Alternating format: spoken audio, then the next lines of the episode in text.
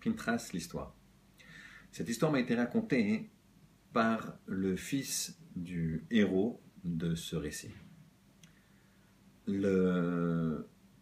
Avant-guerre, le grand-père de celui qui m'a raconté l'histoire avait une, très grande propriété euh, en Russie.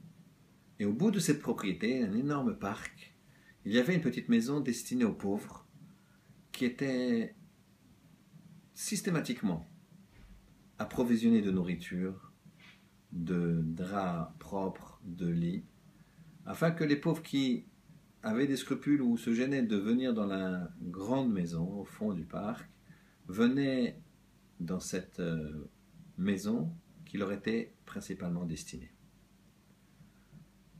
Un soir, le, père, un vendredi soir, Shabbat, le père, qui est dans cette énorme maison au fond du parc, comme on a dit, il demande à un enfant d'amener le repas aux pauvres. Et cet enfant était plutôt chétif et il avait froid. Il n'a pas désobéi à son père.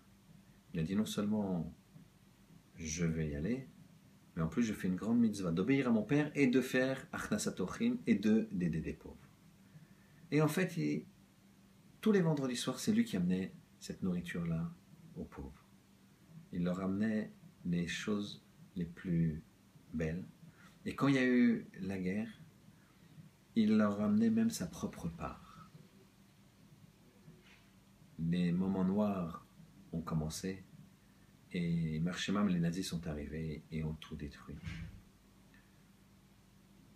Cet enfant avait grandi et s'est retrouvé dans la sélection à Auschwitz dans un camp de concentration. Voilà que celui qui, l'Allemand qui sélectionnait les nouveaux venus, quand il est passé, c'était son tour de se faire sélectionner, il a vu dans les yeux de l'Allemand qu'il allait le mettre du côté de la mort. Mais à ce moment-là, un détenu, derrière, a chuchoté quelque chose à cet Allemand. Et il lui a dit, à voix basse, une chose qui a sauvé la personne. Et deux yeux cruels se sont rapprochés de lui et lui ont dit, c'est vrai que tu sais cuisiner? Il a dit oui. Alors qu'il ne savait pas cuisiner. La personne derrière lui lui faisait ostensiblement un signe de la tête de répondre oui. À ce moment-là, l'Allemand a dit à ce sauveur, cette personne qui était en habit de prisonnier pourtant et qui avait le droit apparemment de circuler dans le camp, il lui a dit prends-le, amène-le aux cuisines et qu'il me fasse des bons plats. Effectivement, cet Allemand était un gourmet.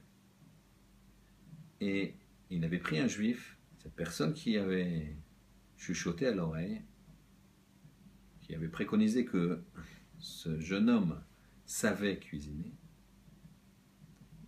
Il savait bien cuisiner. Et donc l'Allemand l'avait laissé, l'avait laissé survivre parce qu'il lui faisait des plats. Quand ils sont arrivés dans les cuisines, le jeune homme a demandé à ce cuisinier, entre guillemets, il lui dit Comment, pourquoi t'as dit à cet Allemand que je sais cuisiner? Moi, je ne sais pas cuisiner. je sais, mais t'en fais pas, je vais t'apprendre, je vais t'expliquer. Mais je comprends pas. Tu étais là à côté de lui, tu as vu des gens, il les a mis du côté de la mort. Pourquoi tu as eu cette idée de me dire,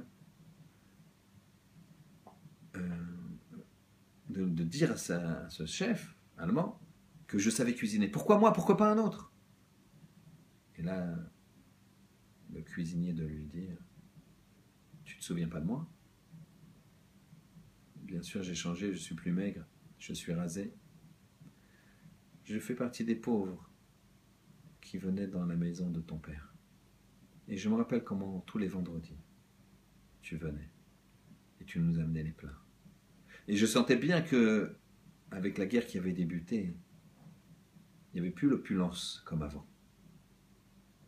Et ça, ça m'a tellement touché. Alors, quand je t'ai vu arriver, chétif, je me suis dit non, pas lui. C'est pas possible. Avec les plats qu'il nous amenait, j'ai pensé à la cuisine. Voilà. Dans la Parashat Pintras, on a vu les actions que l'on fait. On les fait l'ishma. On se prive parce qu'on veut faire la mitzvah. Alors ça revient. Ça revient très fort. Shabbat Shabbat.